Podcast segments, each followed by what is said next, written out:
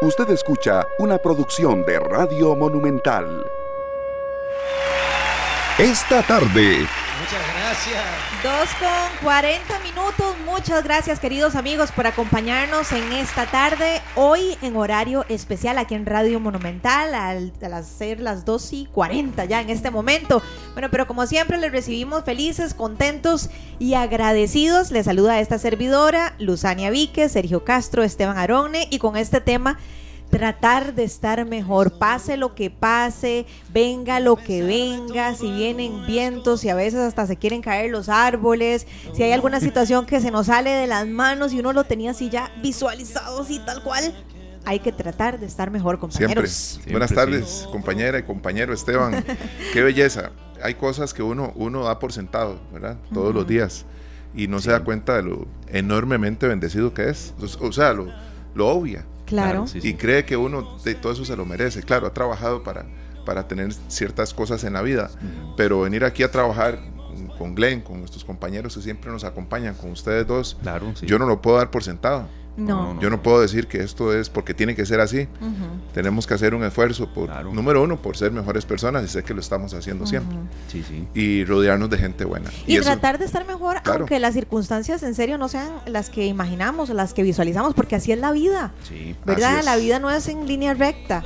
Eh, Hay personas que yo admiro muchísimo porque de repente con una enfermedad, con alguna situación adversa, y logran mantener la calma, la paz y la tranquilidad. Y uno dice, bueno, eso habla también de su fuerza interna y de la resiliencia que tienen. Como yo como yo quisiera hacerlo más ah, o menos. Ah, bueno, yo casi le digo, ah, ve, ve que de ejemplo, claro. hay, que, hay, que, hay, que, siempre, y a veces sí, sí, hay que... Aquí tenemos varios compañeros que dicen que no, hay que frenarse, hay que frenarse, pero a veces el ímpetu también es muy necesario, un grupo de trabajo, creo que es una, una balanza, ¿verdad? Claro. Y, y, muy contentos de que alguien esté con nosotros de nuevo después de sus merecidas vacaciones, vacaciones de medias, sé, sé lo que andaba ahí. andaba trabajando también, pero bueno, por lo menos salió. Y trayendo chocolates. Ay, qué rico, muchas gracias a Glenn, sí, que nos endulza la vida siempre, con chocolates o con lo que se encuentra ahí en el camino, muchas gracias. Muchas gracias a todos ustedes de verdad por estar con nosotros. Dos de la tarde con 42 minutos. Le agradecemos mucho al especialista del Instituto Meteorológico Nacional, Daniel Poleo, que está en línea telefónica. No sin antes un rápido resumen de por qué estamos a esta hora. Nosotros vamos hoy precisamente hasta las 4 eh, de la tarde, de 4 a 6 pelando el ojo, de 6 a 6 y 30 la tercera emisión de Noticias Monumental y ya de 6 y 30 a 9 y 30 la transmisión del partido de reprogramación San Carlos ante el Club Sport Herediano para que ustedes lo tengan en cuenta y estén con nosotros. Muchas gracias a don Daniel Poleo desde el Instituto Meteorológico Nacional. Estamos en una alerta verde, como decía Luzania, bien irónicamente, fuertes vientos. Hay una alerta verde decretada por la Comisión Nacional de Emergencias. Don Daniel, tal vez conocer un poco esto, qué tan común es en enero, qué comparación de velocidad de los vientos usted nos puede dar. Y bueno, eh, ¿por cuánto tiempo sienten ustedes que esto se puede dar? Es debido a un empuje frío y toda la información científica que ustedes nos, nos van a señalar. Muchas gracias. Eh, muy buenas tardes. Sí, de hecho, esto se debe a que estamos siendo afectados por el empuje frío número 9. En estos momentos eh, tenemos condiciones de vientos bastante fuertes en la mayor parte del país. Sin embargo, hay sectores en donde los vientos alcanzan incluso ráfagas de 90 kilómetros por hora, como en La Cruz, en Guanacaste. Además, se han estado presentando precipitaciones intermitentes eh, de hasta 10, 11 milímetros en estos sectores montañosos.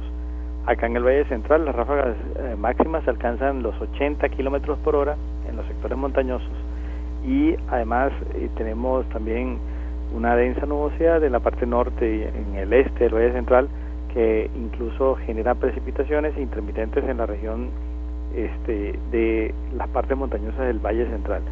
Hemos estado teniendo esta afectación desde ayer en la noche y vemos que la afectación va a continuar y va a perdurar al menos en los próximos 3, 4 días, al menos hasta el día domingo, en donde estaremos saliendo de la influencia del empuje frío número 9, eh, pero eh, digamos que los días en donde los vientos alisios van a estar más intensos van a ser el día jueves, hoy en la noche, mañana durante prácticamente todo el día y a partir del sábado tiende a disminuir levemente la velocidad de los vientos alisios, ya con una menor influencia en la región. Don Daniel, un consejo para, para todos los habitantes de Costa Rica porque nos confiamos. A veces salimos en la mañana y decimos, no, pero dijeron que hoy empezaba el, frente frío y está lindísimo el día. Sí, sí, sí. Y nos vamos confiados sin tomar las medidas eh, pertinentes. eh, hacer, pues, eh, poner mucha atención a estos consejos y a esta información de ustedes que es muy valiosa y es certera siempre. Y de hecho, este, este empuje frío se, se avisó desde tempranos días de la semana, incluso del día domingo, se venía este, comentando que vamos a estar teniendo la afectación y eh, se habló justamente del incremento de los vientos alisios. El día de hoy amaneció en gran parte del Valle Central por lo menos despejado, pero las ráfagas de viento comenzaron a generar fuertes incidentes, una gran cantidad de incidentes en los sectores montañosos. Por ejemplo, en el volcán Poás hubo caída de, algunos árboles eh, y ramas en algunos sectores en donde generaron este, problemas porque cayeron encima de varios vehículos. Y algo que hay que tomar en cuenta cuando tenemos empujes fríos afectándonos es que si aumenta el viento, normalmente tiende a haber caída de rótulos, caída de ramas, eh, principalmente los árboles que no están bien podados o que están podridos, entonces las personas deben tomar siempre las medidas preventivas para evitar que haya desprendimiento de tejados, techos, de eh, caída de árboles, principalmente si están podridos, eh, utilizar siempre o, eh, hacer lo posible para podar los árboles, ¿verdad? Para que no se presente este tipo de incidentes y si hay algún tipo de rótulo que saben que está un poco mal puesto, pues agarrarlo y arreglarlo para que no vaya a haber este tipo de incidentes en cuanto a las ráfagas de viento, porque también el viento cuando se acelera afecta a lo que es las corrientes de resaca tanto en Guanacaste como el oleaje en el Caribe. Entonces las personas que van a estar o que están en las playas pueden sufrir cualquier tipo de problemas, particularmente los niños y los adultos mayores, porque las corrientes de resaca favorecen los ahogamientos, generan problemas con las personas incluso si saben nadar. Entonces hay que tomar siempre las medidas preventivas en cuanto a esto. Las precipitaciones, pues en los sectores montañosos, tanto del Caribe como en la zona norte, se han estado presentando, no son tan intensas y tampoco van a ser intensas. De hecho, los dos días en donde más va a llover son hoy, jueves y mañana. Y entonces los montos de lluvia no están, no se está previendo que sean superiores a los 30, 40 milímetros, que realmente son lluvias típicas de la época. Don Daniel, yo quisiera que, nos comente un poquitito más a qué se debe este, este empuje frío, si es normal para esta época del año, porque lo hablábamos ahora los compañeros detrás de micrófonos, ¿verdad? Que uno relaciona enero con sol radiante, con el verano espectacular, yo con mi, calor ahí. Ese, con mi bronceado rojo camarón, ¿verdad? Y entonces cuando pasan estas cosas, de hecho que ahora venía escuchando unos lamentables reportes sí, de caídas de árboles y todo, entonces uno dice, qué raro que pase esto en enero, que es cuando está empezando el, verano, o este empuje frío es algo propio de esta época, o a qué se debe, a qué obedece esta situación. Sí, claro, bueno, los empujes fríos, como el nombre lo dice, son sistemas, masas de aire polar que se dan durante el invierno del hemisferio norte, para nuestro caso, que tenemos una afectación y eh, estas masas polares son gigantescas, donde choca la masa polar fría con la masa cálida del trópico, esa zona donde tenemos ese choque de esas dos masas de aire se denomina frente frío. Hay veces que el frente llega a nuestra región, en este momento solo es la masa grande polar que está generando un incremento en la presión atmosférica. obviamente cuando tenemos ese incremento en la presión atmosférica es como cuando uno agarra un globo y lo aprieta, ¿verdad? Eh, que puede explotar o si está desatado, pues comienza a salir el aire por un lado. Exactamente lo mismo, se acelera el aire por un lado y es lo que estamos viendo nosotros acá sobre la región del Caribe, se acelera el aire y al llegar a la región del Caribe comienza a pasar dentro de las montañas y se acelera aún más. Y entonces vemos sectores como en Guanacaste, en La Cruz, en donde las ráfagas de viento superan los 100 kilómetros por hora, o en Tilarán o acá en el volcán Irazú. Es algo bastante normal. Vean que estamos ya por el empuje frío número 9. Normalmente entre noviembre y febrero, o sea, a finales de febrero, se presentan eh, alrededor de 17 empujes fríos en Centroamérica. Entonces siempre este, tenemos esas condiciones soleadas en el Pacífico, pero también hay que hay que recordar que normalmente tienden a ser tienden a ser ventosas, entonces siempre va acompañada de esas condiciones bastante despejadas de viento. El mes en donde normalmente el viento no está presente, pero sí se mantienen las condiciones soleadas, son los, eh, digamos, los últimos 15 días del mes de marzo y los primeros días del mes de abril, que uno lo asocia con la Semana Santa, que normalmente es extremadamente caluroso, soleado, pero eh, además de ello no tenemos presencia de este tipo de empujes fríos que se asocian con los meses más ventosos del año, que son enero y febrero. Perfecto, ya por último, don Daniel, agradeciéndole de verdad que, esté con nosotros, recordando que estamos en alerta verde debido a esta alta velocidad de los vientos. Y ya nos mencionó usted la cruz en, Guanacaste, pero ¿qué otras zonas son tal vez más propensas que otras o esto no, no está así tan tipificado? Sí, de hecho, prácticamente todas las partes montañosas del país este, están bastante propensas a fuertes ráfagas de viento. Pero hay sectores como, por ejemplo, el Cerro de la Muerte, las personas que están eh, o viven cerca del Chiripó, en sectores como eh, acá en los, los, los, volcanes, tanto el volcán Irazú como el volcán Poás, que fue donde han habido la mayor cantidad de incidentes el día de hoy, en sectores como Tilarán y el volcán Orosi, son sectores en donde normalmente tiende el viento a ser mucho más intenso, así como en los lugares en donde el paso del viento acelera aún más también estas fuertes ráfagas que pueden ser, por ejemplo, sectores como acá en el Valle Central, como Coronado, hacia eh, los pasos montañosos en Heredia, los cerros de Santana y en algunos sectores también en eh, lo que respecta al Pacífico Norte, particularmente en, en sectores cercanos a los pasos de montaña. Entonces es muy probable que sientan el viento mucho más intenso que en el resto del país. No significa que aquí uno no siente, porque aquí, por ejemplo, en San José se siente bastante ventoso y uno ve eh, los árboles de verdad bastante afectados por el viento, pero definitivamente no es tan intenso como en los sectores, por ejemplo, de las eólicas en Santana o hacia sectores como el volcán Poás. Perfecto, don Daniel, vamos a tener siempre la disposición acá en esta tarde para comunicar toda esta información tan importante para todos los que tenemos que salir o no igual para tomar las prevenciones en nuestras casas. Muchas gracias. Estamos a la hora, que tengan un buen día. Muchas gracias, don Daniel. Bueno, nos atendió Daniel Poleo del Instituto Meteorológico Nacional. Estábamos hablando justamente del empuje frío número 9 que azota nuestro país. Y bueno, sí es que ya se ha presentado un reporte importante de caídas de árboles y algunas algunos árboles que están en, peligro, ¿verdad? De, de, afectar a algunas personas, a, a algunas casas, etcétera. Entonces, no está de más estar, como decimos, ojo al Cristo con esto, de verdad. Sí, claro, tener en cuenta también la información oficial que nos dan, que da la Compañía Nacional de Fuerza y Luz. Por ejemplo, en, en estos momentos la temperatura acá en, en, la, en la estación del Instituto Meteorológico Nacional es 20.1 grados, 19.3 la sensación térmica, sí está más, más frío que otros días, y la velocidad de los vientos está en 55.9, esto es más alto, generalmente anda por 40, 45, entonces tenerlo muy en cuenta, ¿verdad? Eh, a mano siempre, eh, hay que decirlo así, ¿verdad? Este, eh, focos, situaciones de este tipo, candelas, ¿verdad? No tanto se recomienda, pero eh, tener en cuenta que cortes del fluido eléctrico pueden ser normales en enero y nos lo decía el especialista, incluso también en febrero. Bueno, y es que los vientos llegan hasta 90 kilómetros por hora en el sector de Guanacaste. Yo que andaba en Guanacaste, compañeros, el fin de semana, si bien es cierto, hasta hoy jueves está empezando a, manifestar o por lo menos a ser más notorio, yo que andaba el, el fin de semana en Guanacaste, ustedes no se pueden imaginar el viento.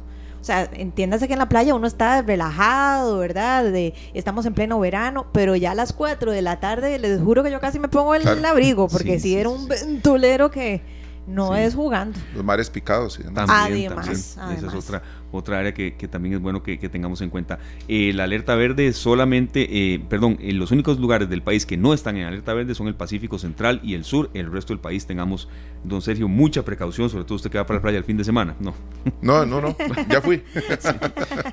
Yo fue, qué dichoso. ya fui. Hay una, hay una palabra que no podemos usar en este tema de, la, de, este frente frío, que es quizás. No, no, ya lo que nos dijeron es lo que está sucediendo y va a pasar. Pues buen punto, sí. Sin embargo, en 1946, Osvaldo Ferrés, un gran compositor, eh, decía que un amigo llegaba a sacar a bailar a su hermana y que la hermana de, Osvaldo le decía, quizás, quizás, quizás, pero que nunca bailaba con él. Entonces, ahí nació esta canción, en 1946, quizás, quizás, quizás. En aquella época fue un gran éxito y la han grabado desde Carlos Rivera, Andrea Bocelli, eh, Ibrahim Ferrer. Hay versiones de versiones en inglés, Doris Day, se llama Perhaps, Perhaps, Perhaps. Ajá. ¿Verdad? Ahora nos vamos a ir con una versión en español. La cantante norteamericana, Tonina Ceputo, así se llama ella. Y vamos con este tema. Zaputo, perdón. Vamos con este tema en la dirección de Javier Nimón, un gran productor musical de España. Quizás, quizás, quizás. Ya regresamos. Ya venimos con mucho más. Las 3 de la tarde con 2 minutos. Escucha usted esta tarde acá en Monumental, la radio de Costa Rica. Gracias de verdad a todos por estar con nosotros y bueno, con esta música eh, que nos eh, ubica Glenn acá tan linda de Enya New Age.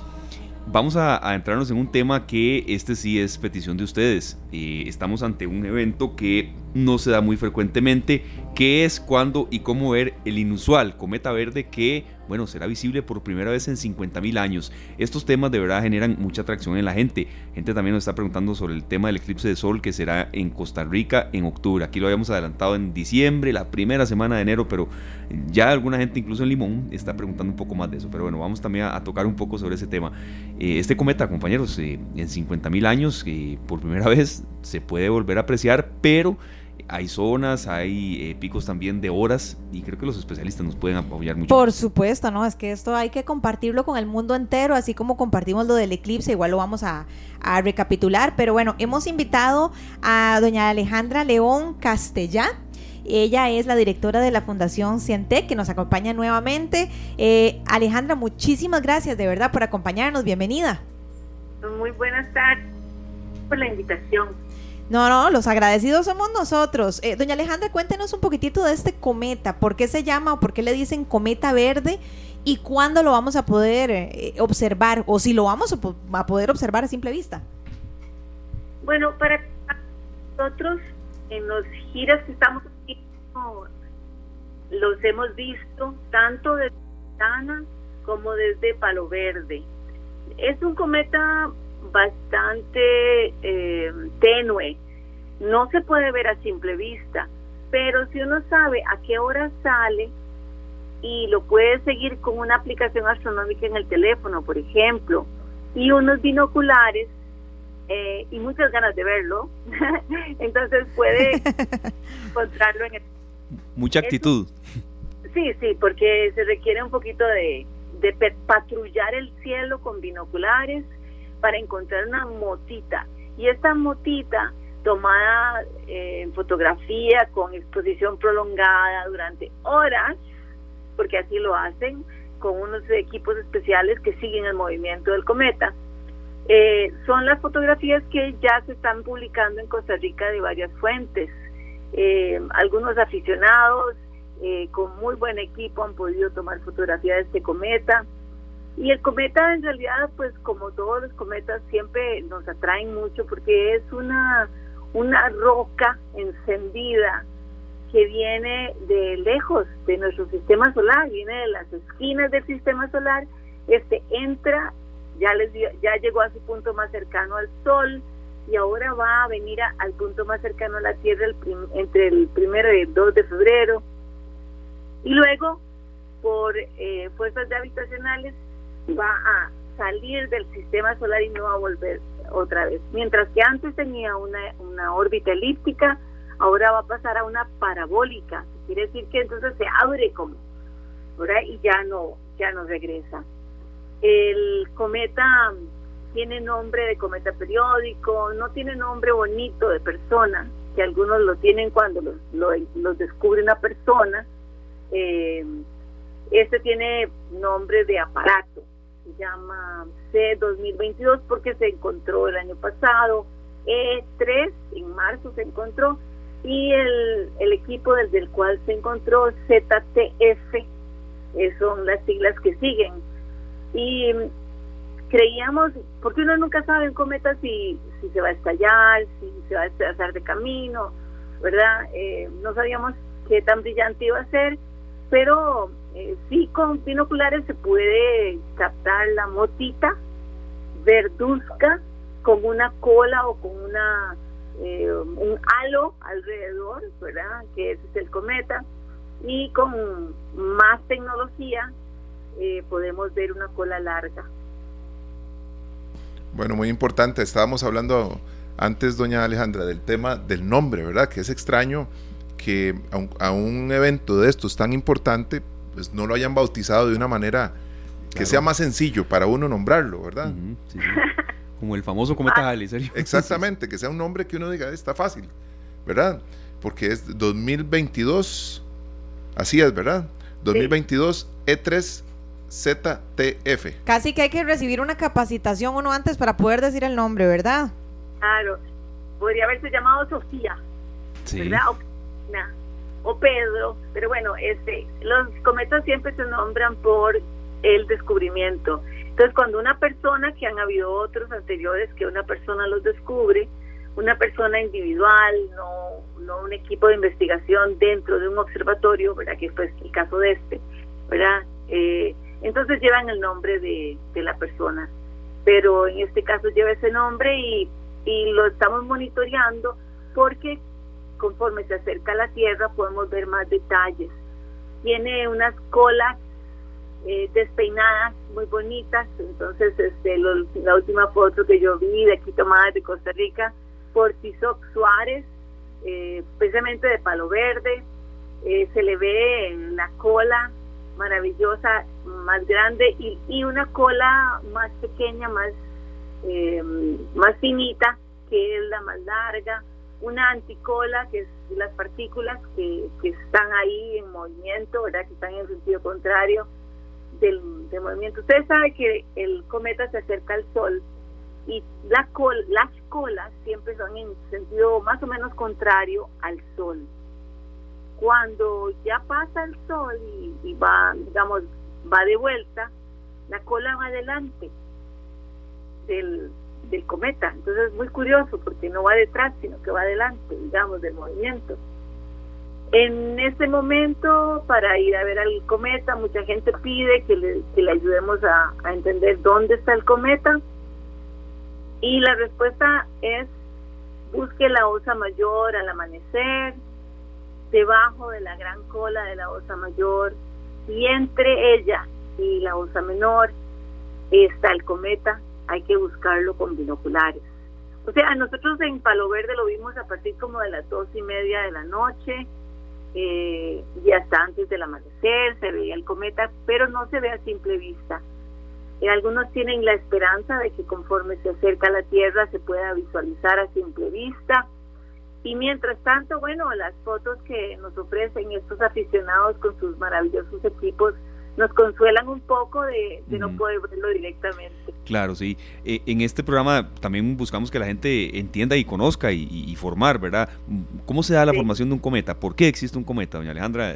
Disculpe si la pregunta es así muy, muy básica, pero la gente también la hace. Son rocas y para eso tenemos un joyito en Cientec para que lo busque cómo, cómo es un cometa www.cientec.or.cr y les enseñamos a las personas a, producir un modelo de cometa con tres frijoles, una mota de algodón y tres tiras de colores. ¿Por qué? Porque el, el cometa en realidad es una roca o un, un agregado congelado de hielo, rocas, polvo, que está muy lejos en una de esas nubes de Oort, eh, y entonces se desprende y, y, y entonces se comienza a acercar al sol y conforme se acerca al sol se calienta. Y de esta roca congelada va sublimando hasta tener una gran melena, una coma, ¿verdad? Que lo, que lo identifica como cometa.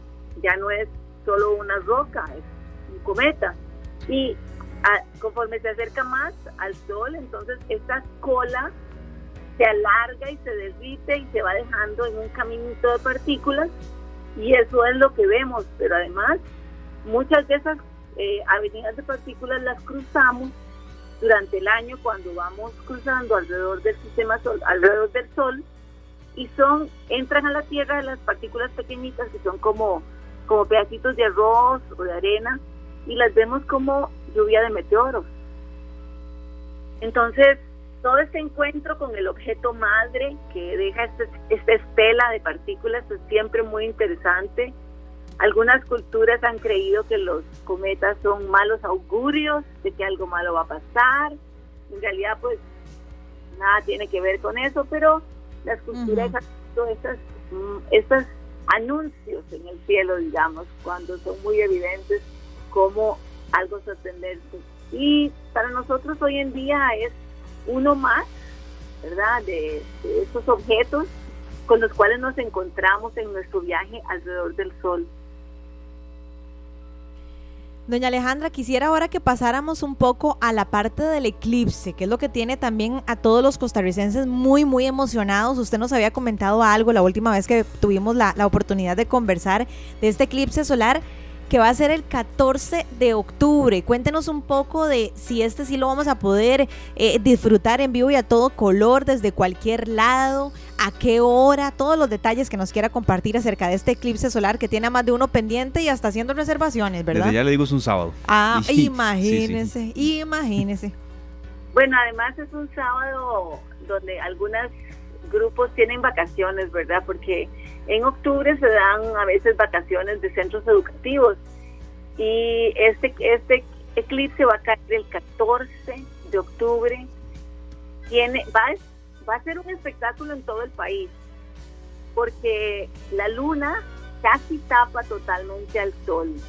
Entonces, para la mayoría del país es un eclipse profundo, solo queda una uñita de sol pero la luna, que es un poquito más pequeña en ese momento por estar muy lejos de la Tierra, no, no logra tapar totalmente al Sol. En una de las eh, en una de las regiones más bien se va a ver la luna meterse totalmente en el disco solar, por eso se llama un eclipse anular. Y esta parte del eclipse anular se va a poder observar en el Caribe Sur de Costa Rica. Entonces, digamos que estamos en Puerto Viejo. Puerto Viejo del sábado, 14 de octubre, a las 10 y 18 de la mañana, la luna va a empezar a robarle un pedacito, un mordisquito al sol. Eh, a las 2 y va a seguir adelante cubriéndolo a las 12 y 3 minutos. Eh, ya empieza el eclipse anular, donde la luna ya está metida totalmente dentro del sol, se queda ahí hasta las 12 y 5, o sea, dos minutos está dentro la luna en el sol, en el disco solar, y hasta las 13 y 49 el, el eclipse termina. O sea que tenemos desde las 10 y 18 de la mañana hasta la 1 y 49 de la tarde un eclipse de sol eh, sobre nosotros. Igual Cahuita, Manzanillo y toda esa región sur del país va a ver la luna meterse totalmente en el sol, en el disco solar. En el resto del país lo cubre casi totalmente y tenemos un periodo muy largo. Sí, sí, sí, estamos escuchando con mucha atención y revisando aquí literatura que, que está en los sitios de Cientec, este, doña Alejandra. Una consulta, a ver, cuando, cuando se da este eclipse eh, y esta posibilidad de que será en octubre, eh, repitiendo, ¿verdad? Pues por supuesto nos transportamos un poco a aquella hermosa eh, jornada del 11 de julio de 1991 en Costa Rica y, y, sí nace la consulta. diferencias, similitudes en, en ese, en, en, una fecha que ningún tico que estaba vivo, por supuesto, va a olvidar. Claro. Lo que pasa es que el del 91 fue un eclipse total. En este caso, la luna tenía un tamaño un poquito superior al sol, porque estaba más cerca de la Tierra. Entonces lo pudo cubrir totalmente. Eso depende de dónde está la luna en su órbita, si está en un punto más cercano, un punto más lejano de la Tierra, entonces el tamaño aparente es un poquito más grande o más pequeño. En este caso está lejos y por eso entonces no cubre totalmente al Sol y se llama un eclipse anular. En todo momento este eclipse anular tiene el Sol afuera, ya sea como una uñita o como un anillo, por lo cual no se puede ver directamente. En cambio, los eclipses totales, donde la luna cubre totalmente al Sol, eso sí se pueden ver directamente en la parte de totalidad. Entonces nosotros en Cientec también estamos preparando una gran campaña para líderes en varios en las comunidades para que se preparen, conozcan del fenómeno, ayuden a su comunidad a observarlo y a disfrutarlo. Estos eh, eventos son eventos que marcan la historia de las culturas siempre. Eh, los eclipses nos, nos hacen recordar, y usted lo acaba de decir, estoy segura que todos ustedes tienen recuerdos del 91 que no se les despegan de su corazón. Entonces, estos son momentos importantes para eh, prepararse, observarlo, disfrutarlo y pensar en nuestra posición en el universo. Claro. Sí, sí. Estos, Interesantísimo. Estos eventos, compañeros, perdón, Sergio Lucy, a veces nos recuerdan lo pequeños que somos, ¿verdad? En medio del universo. No, y nos ayuda a entender que no, que no estamos solos, ¿verdad, doña Alejandra? Cuéntenos un poco de, del trabajo que ustedes hacen ahí en Cientec, porque tengo entendido, si no usted me corrige, doña Alejandra, que ustedes también hacen como, no sé si, si la palabra correcta es como una exposición, como una guía en donde las personas pueden ir y observar esos eclipses entendiendo el trasfondo, ¿verdad? Un poco más allá. Cuéntenos un poco de ese trabajo que ustedes hacen detrás de. Sí, nosotros toda la época seca hacemos programas presenciales para el público eh, en diferentes regiones. Tratamos de hacer algunos en el Valle Central y también hacemos giras a otros lugares más lejos para ver el cielo, para que la gente aprenda a ver los planetas. Por ejemplo, están los planetas hoy al atardecer tenemos a, a Marte, Venus, eh, Marte, Júpiter, Venus y Saturno están en el cielo a las antitos del, del anochecer y los podemos ver a simple vista. Claro, si tenemos oculares también podemos ver las lunas de Júpiter y podemos ver los anillos de Saturno, pero a simple vista podemos reconocerlos. Entonces nosotros en Cientec tratamos de que la gente eh, aprenda a observar los grandes objetos, aprecie los pequeños objetos difusos que están en medio de las constelaciones, que entienda qué son las constelaciones, este mapa de 88 partes del cielo nocturno o del cielo total, eh, que, que se enamore de algunos objetos, algunos cúmulos o galaxias o nebulosas y diga, oh, esa es la que más me gusta, la nebulosa Orión es mi favorita, o las siete cabritas, esa la veo todo el tiempo y es una de mis favoritas, ¿verdad? Entonces, este tipo de cosas para que la gente entienda cómo el, el cielo se mueve, cómo cambia durante los meses y las estaciones, para que sigan los ciclos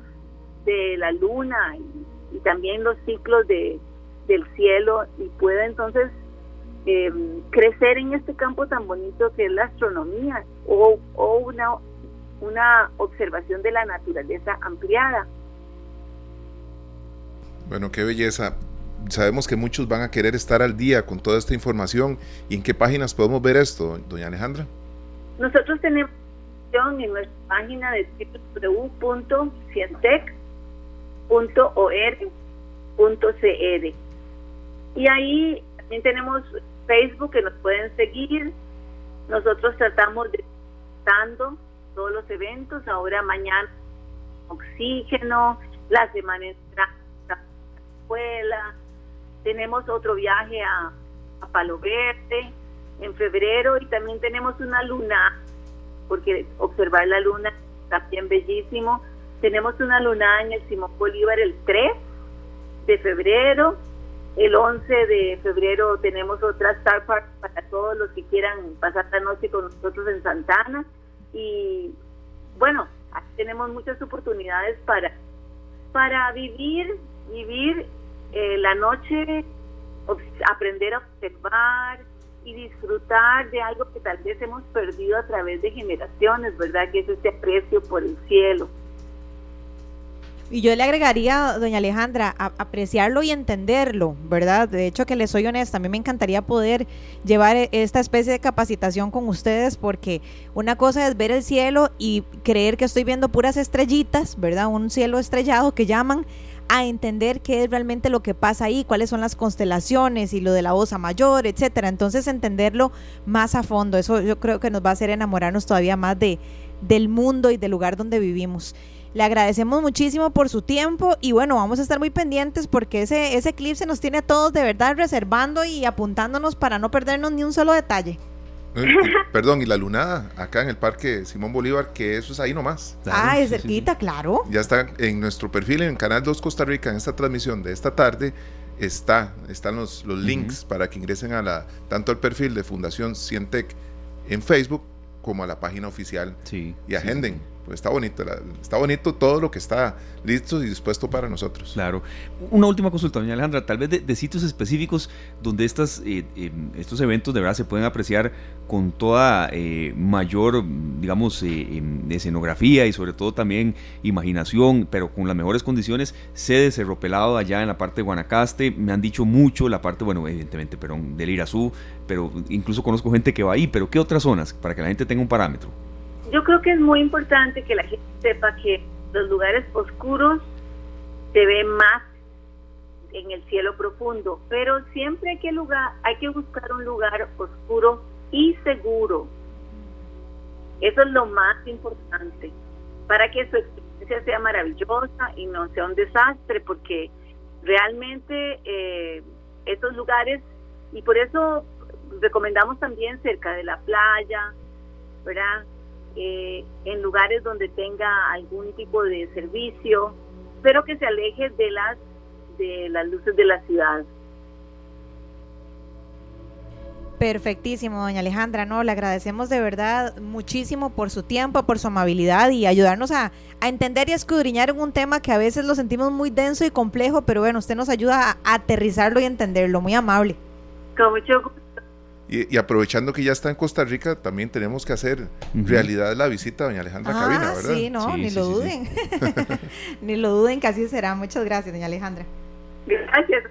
Que la pasen bien. Igualmente, gracias. Muchas gracias. Era Alejandra León, directora de la Fundación Cientec, hablándonos de este eh, cometa. Entonces, la parte que se puede ver eh, a simple vista, pero no, no en algunas zonas específicas y también, también con ayuda de algunos objetos especiales y sobre todo también de este eclipse solar que será en Costa Rica el sábado 14 de octubre de este año.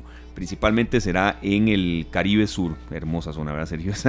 Y, algunos datos. Vea, esto va a ir increciendo, ¿verdad? ¿Qué clase de frases echó Esteban? Lucy. Santo Dios, sí, a veces sale con una cada palabrilla, pero esta está. Anonadado. Ah, sí. ¿Cómo es? Increciendo. Dígalo en español. A ver, será progresivo la información que la gente vaya queriendo saber de esto. Y, lo digo también porque, no, eso existe, esa expresión. Claro, normalmente en la música. Ah, sí, sí, sí. Normalmente en la música, sí. Este, no, eh, me refiero a que también, ya no, no, me pongan rojo. Vea, lo que quiero decir es que también en Limón ya poco a poco eh, sé que se está pidiendo más información de esto para hacer paquetes turísticos, eh, de incluso sábado, domingo, lunes, paquetes de dos por uno y demás. Es una, es una época muy fuerte de turismo en Limón. En octubre es el mes más lluvioso del año. En Limón es al contrario, con un eclipse de sol.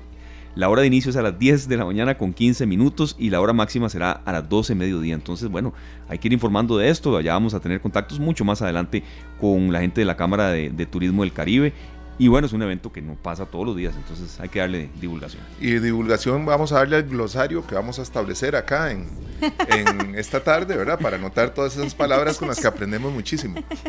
Sobre todo que provienen de Esteban, ¿verdad? Cada palabrilla ahí de domingo. Les voy a dar un nombre, ustedes me dicen si lo conocen. Roberto Fidel Ernesto Soroquín Espasa. No. Coti. No. Mejor que le digan Coti, ¿verdad? Ah, ahora sí, ahora sí. Ese es el nombre artístico. Claro, claro. Gran cantautor eh, argentino. Y aquí viene al lado de Paulina Rubio y de Julieta Venegas. Nada de esto fue un error. Ya regresamos. 3 de la tarde con 31 minutos. Continuamos acá en Monumental, la radio de Costa Rica, en este horario distinto hoy debido a la transmisión del fútbol, el partido entre San Carlos y el Club Sport Herediano que eh, se da hoy de reprogramación. Después de nosotros vienen los compañeros de Pelando el Ojo y eh, nosotros vamos ahora sí con em, el desarrollo de un tema que ha preocupado mucho y que hoy algunos eh, representantes de la Cámara Costarricense de la Construcción, pues bueno, en conferencia de prensa dieron a conocer. Eh, difiere un poco de algunos otros, eh, digamos, como parámetros que se habían dado, y es que el sector de la construcción sigue alicaído, ¿verdad? Eh, entre abril y noviembre del 2022, el índice mensual de actividad económica de la construcción registró una contracción promedio del menos 14%, provocada, por ejemplo, por un fuerte decrecimiento en la obra pública. Entonces esto preocupa mucho. El sector construcción genera mucho empleo, genera, genera mucha eh, reactivación económica y lo que se dijo hoy precisamente es que, bueno, eso no se está dando para nada, compañeros, y, y bueno, preocupa, ¿verdad?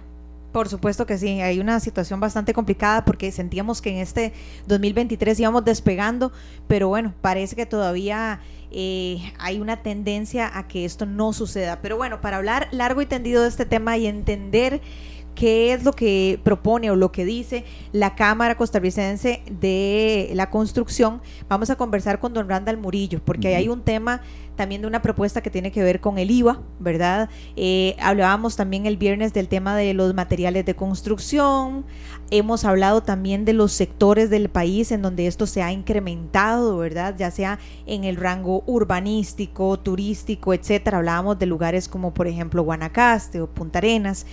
Pero bueno, de que no está todo color de rosa o no todo pinta color de rosa, eh, es una realidad, es una realidad compañeros, entonces hay que poner manos a la obra y ver qué pasa. Las tasas de interés también subieron vertiginosamente en los últimos días y esto está haciendo que muchas personas que estaban a punto de hacer un préstamo digan, no, mejor voy a dar chance unos meses más porque no puedo con una tasa de este tipo. Sí, porque por un lado la noticia importante y que hizo feliz a muchísimos la semana pasada era que los materiales de construcción venían a la baja.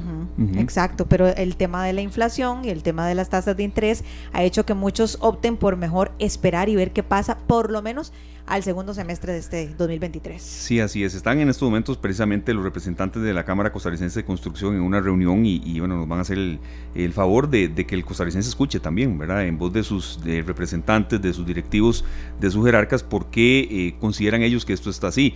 Básicamente, eh, algunos de los datos que se generaron precisamente hoy es eso, solicitar que eh, haya cambios en el tema del de el impuesto del valor agregado y precisamente que también haya una eh, como una, una, un apoyo más eh, certero por parte de algunas instituciones del gobierno. Le agradecemos mucho a don Randall Murillo, director ejecutivo de la Cámara Costarricense de la Construcción, que esté con nosotros. Don Randall, gracias de verdad por estar acá en esta tarde.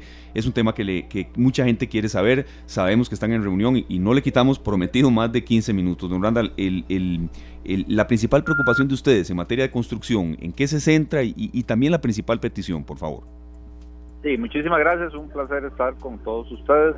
Mire, eh, en realidad el sector construcción viene atravesando una situación, digamos, de muy bajo crecimiento o de crecimiento en los últimos años, que se vino a agravar con la pandemia, pero que no, no es la pandemia la única razón. Y eso nos ha llevado a perder de eh, forma importante participación, para medirlo de alguna forma, participación del PIB construcción versus el resto de la economía. Y eso es un verdadero problema porque eh, de todos es conocido que el sector construcción tiene un efecto multiplicador muy importante. Se dice que cuando la construcción en un país es dinámica, el país eh, como un todo está bien, ¿verdad? Porque tiene efectos multiplicadores sobre el resto de la, de la economía, industria, comercio, servicios, etcétera. Entonces requerimos no solo como sector construcción, sino más bien como país, eh, buscar métodos, formas para eh, impulsar la construcción eh, para que a su vez podamos empezar a pensar en reactivación económica y generación de empleo en el resto de la economía del país. dicho eso, pues precisamente por eso hoy hicimos una serie de, de observaciones, de inquietudes, nos preocupa, por ejemplo, la baja que ha tenido la obra pública en este país.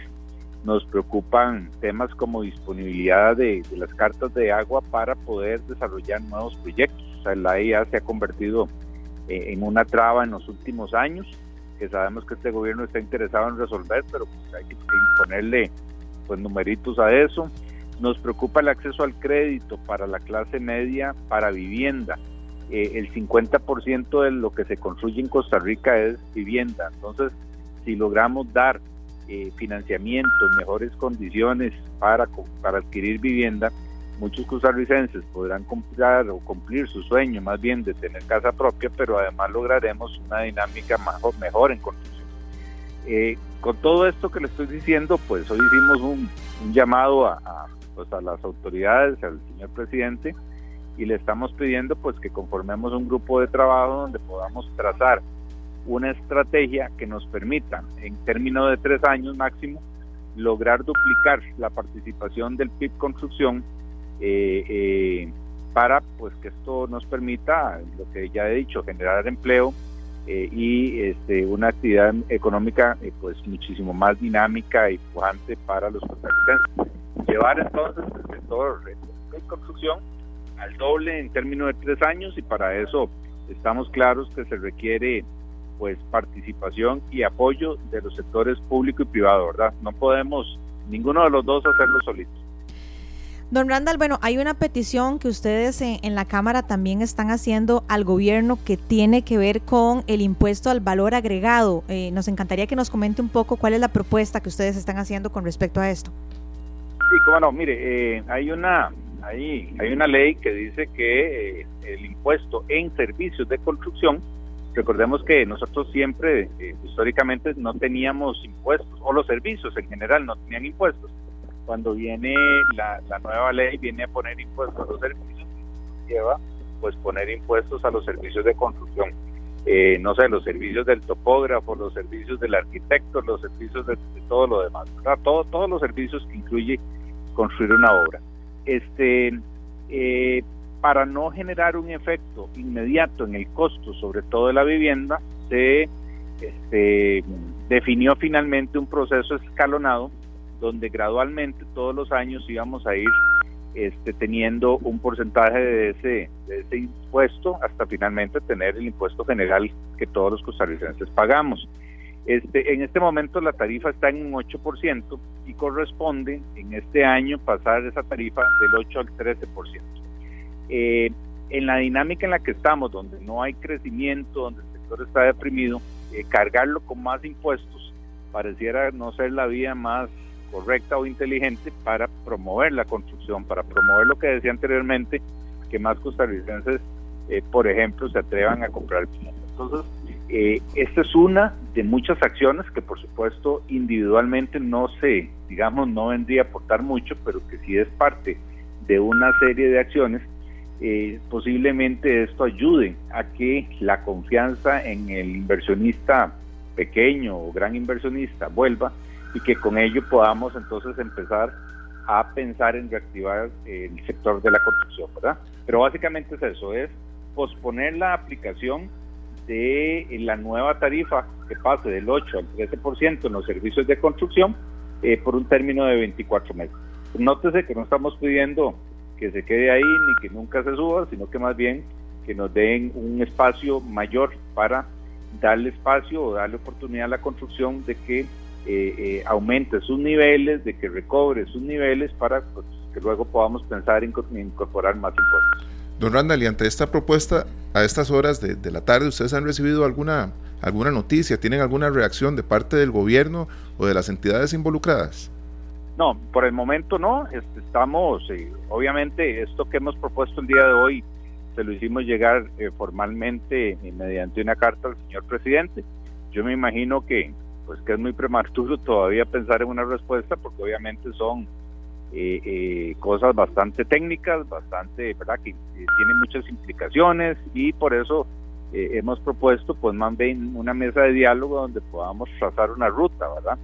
yo me imagino que, que, recibiremos algún retorno en las próximas horas o en los próximos días y, y, por supuesto pues la Cámara siempre interesada y dispuesta pues a colaborar en lo que sea necesario con las autoridades pues para lograr este objetivo.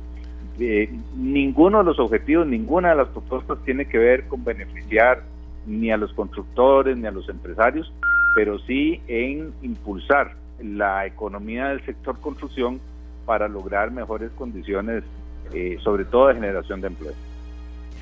Perfecto, don Randall, ya en, las últimas dos consultas que tenemos, ustedes siempre nos dan cifras muy claras, muy concretas. En estos momentos en el sector construcción, en materia de ceses, de despidos o de fuerza laboral, ¿manejan alguna cifra ya más actualizada?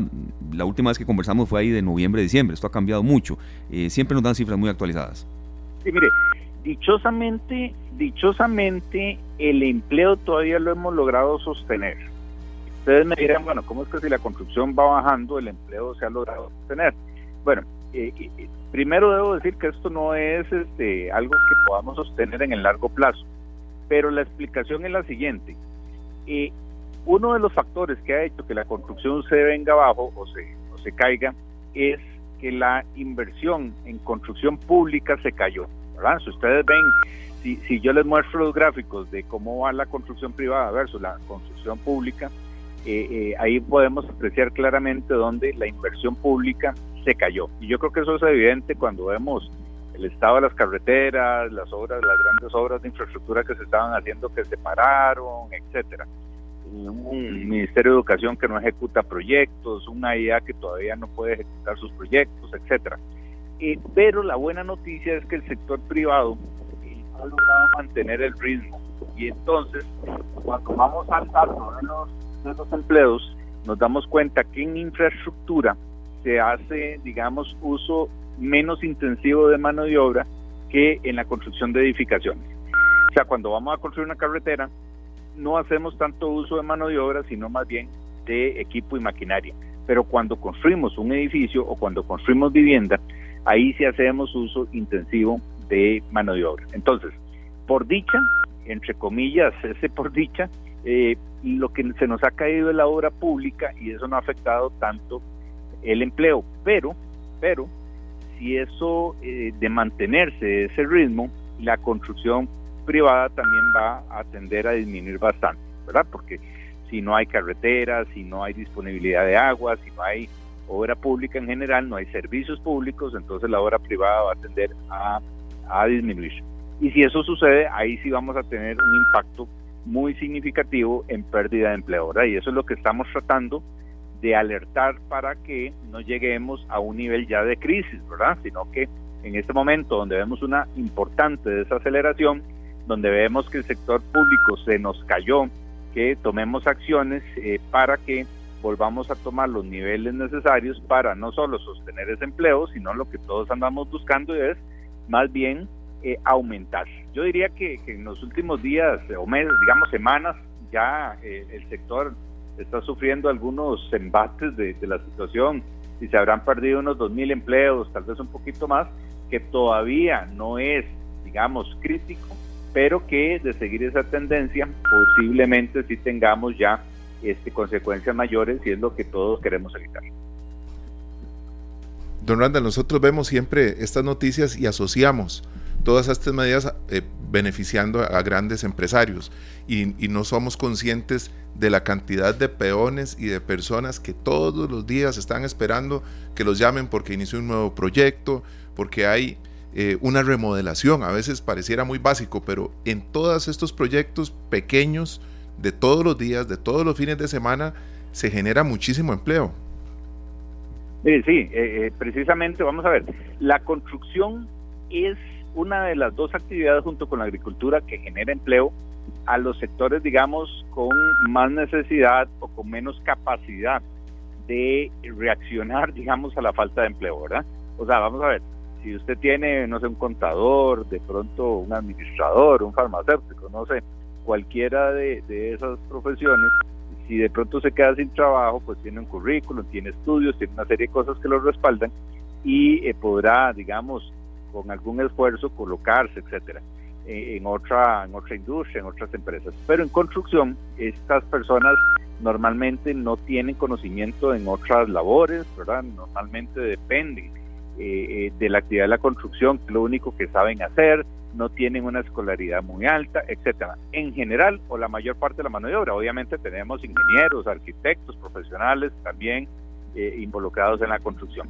Entonces, cuando estamos hablando de empleo en construcción, estamos hablando de empleo para los sectores que tienen más necesidades, para los sectores que tienen, este, no tienen muchas posibilidades de hacer eh, o de incursionar en otros eh, tipos de, de, actividades. Y además, estamos hablando de un, de un sector que genera masivamente empleo. Solo para darles un dato, como para, porque a veces cuesta ilustrar o cuesta imaginarse de qué estamos hablando. Para, para darles un dato, el hospital de Punta Arenas, que se está construyendo en este momento, ese hospital está generando empleos directos en este momento cerca de 1.400 trabajadores. O sea, hay 1.400 trabajadores que hoy están involucrados en ese proyecto de construcción, solo un proyecto de construcción. Pero en términos indirectos, hay 1.000 trabajadores involucrados en ese proyecto. Gente en ferreterías, proveedores, subcontratistas, la señora que llega a vender los cafecitos a la hora, ¿verdad? En la, en la tarde, etcétera. Ahí estamos hablando de 2.400 empresas involucradas solo en un proyecto, pero además se dice que cerca de, de, de tres personas dependen de un salario del sector construcción. O sea, hay otras tres por cada persona que trabaja en construcción, hay otras tres que comen, ¿verdad? De ese salario la esposa posiblemente, los hijos, etcétera, ¿verdad?